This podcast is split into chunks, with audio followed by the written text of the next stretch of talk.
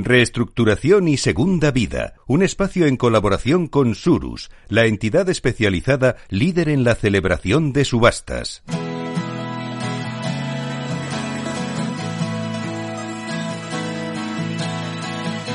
Capital, la Bolsa y la Vida, con Luis Vicente Muñoz.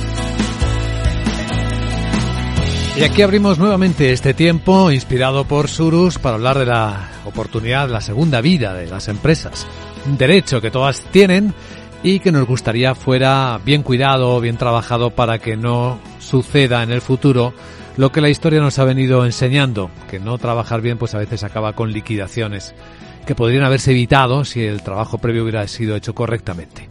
Bueno, esa es eh, una introducción muy rápida para este trabajo que venimos realizando en esta serie de programas con la ayuda de los mejores expertos para conocer los cambios que se han producido en la legislación que cambian efectivamente las reglas de juego cuando hablamos de la segunda vida de las empresas. Aquí están con nosotros en Capital Radio, como en tantos programas, María Díaz, que es socio director de Surus y responsable de insolvencia. Hola María. Hola, buenos días. Buenos días, Luis Vicente, y a todos. Bienvenida. Y Daniel Barrientos, que es responsable del Departamento de Inmuebles de Surus. Hola, Daniel. Muy buena.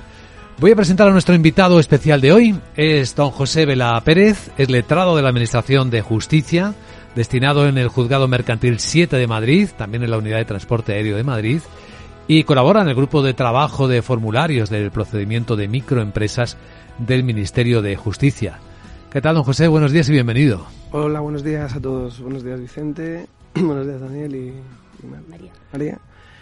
Y gracias por la invitación a participar en el, en el programa para tratar de, de, explicar un poco, en la medida de lo posible, en qué consiste este procedimiento nuevo de microempresas, qué cambios conlleva respecto a la regulación anterior y, sobre todo, para tratar de, de que los oyentes tengan esa idea de no huir del derecho concursal, que es un problema bastante habitual en, en, España. La gente llega tarde al concurso de acreedores y, como comentaba en la introducción Vicente, eso hace que las soluciones que pueda aportar el órgano judicial sean mucho menos satisfactorias a los intereses tanto del deudor como de los acreedores afectados, a las que se podrían haber logrado si se hubiera acudido en un momento previo, en un momento inicial, eh, en esos problemas de insolvencia, en esos problemas que pueda tener la empresa o el autónomo y que muchas veces ellos, por ese afán de tratar de solucionarlos, de lograrlo, de sacar adelante, porque muchas veces, y más en microempresas, que son empresas pequeñas, es su proyecto de vida, no es solo su, su trabajo, es su Cuando hablamos de microempresas, señor Vela, hablamos de la mayor parte del tejido empresarial es, español. ¿no? Es la mayor parte del tejido. En la primera versión que se, que se realizó del ámbito de este procedimiento,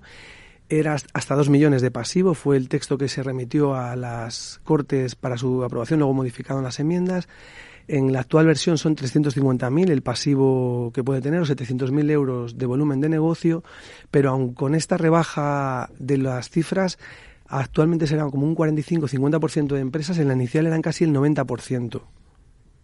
¿El tratamiento eh, legal es distinto a pymes y autónomos, entonces?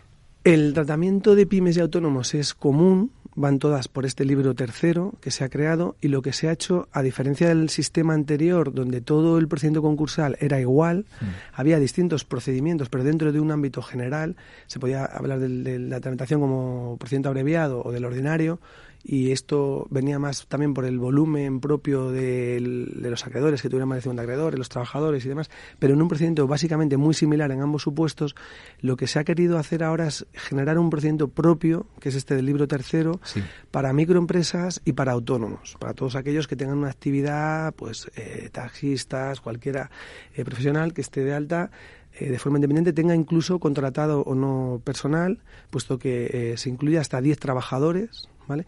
10 trabajadores que se computan, tal y como explica el texto legal, en cómputo anual, o sea, pueden ser 12, 13 reales. Si yo tengo una cafetería, un restaurante donde trabaja gente a media jornada, el efecto legal yo tendría 10 trabajadores también igualmente, porque es en el cómputo total de la jornada laboral anual, como se va a establecer este, este baremo del control de trabajadores. Sí, pues vamos a entrar en ello, eh, María.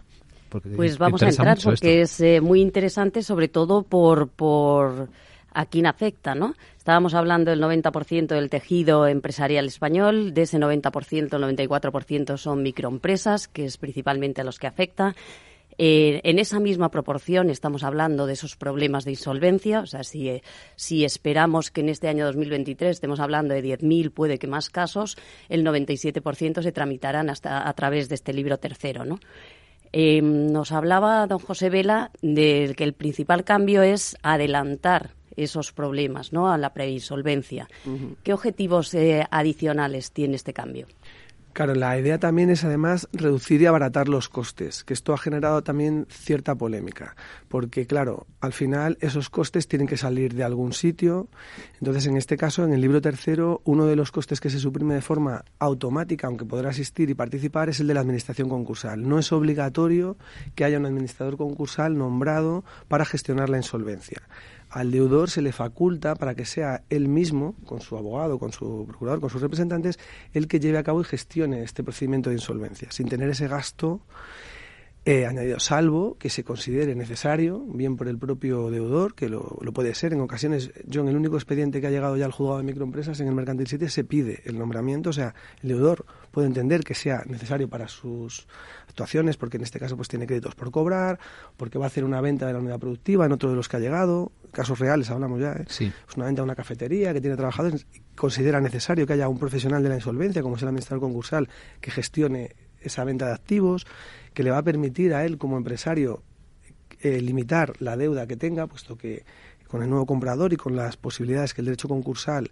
le ofrece respecto a los créditos pendientes, pues pueda empezar una posterior actividad sin esa carga, eh, esa mochila que se llama, un poco de, deudas eh, previas y que le permita realmente iniciar una nueva actividad, puesto que al final el empresario a lo que se va a dedicar y de lo que sabe, de lo que es profesional, es pues, generar riqueza, generar puestos de trabajo y no tener que estar preocupado por esa tarea o esa labor, eh, esas consecuencias que las propias actividades económicas hayan tenido por un presidente que ha salido mal o que se haya visto afectado, como ha visto algunos en los últimos tiempos, pues por todo el cambio regulatorio, la propia situación del conflicto de Ucrania, la subida de precios, la inflación, cualquier otra circunstancia externa a ese proyecto que él tenía como empresario y que le haya podido afectar y que haya limitado eh, la viabilidad del negocio, porque la idea fundamental también es que si el negocio no es rentable, eh, lo más aconsejable no es mantenerlo como muchas veces se hace un poco a toda costa con, hmm. Con sacrificios personales, con avales, que eso lo vemos en los judiciales. Sí, perdiendo dinero, poniendo en riesgo el patrimonio familiar. Claro, intentando no cerrar o eh, pues heredé la empresa. Yo en esto he visto bastantes casos en la partida.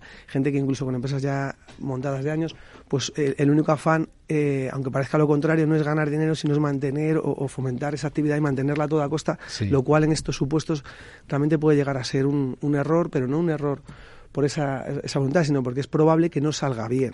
Entonces, ahí por eso están esos profesionales de la insolvencia, eh, tanto en los abogados que van a poder llevar también a su caso, como en su caso el administrador concursal que sea necesario que participe, para aconsejarle, para permitir que, que, se obtenga una solución mejor para él y para los deudores, trabajadores, para todos los afectados, que suelen ser bastantes. Hmm, ese es el trabajo.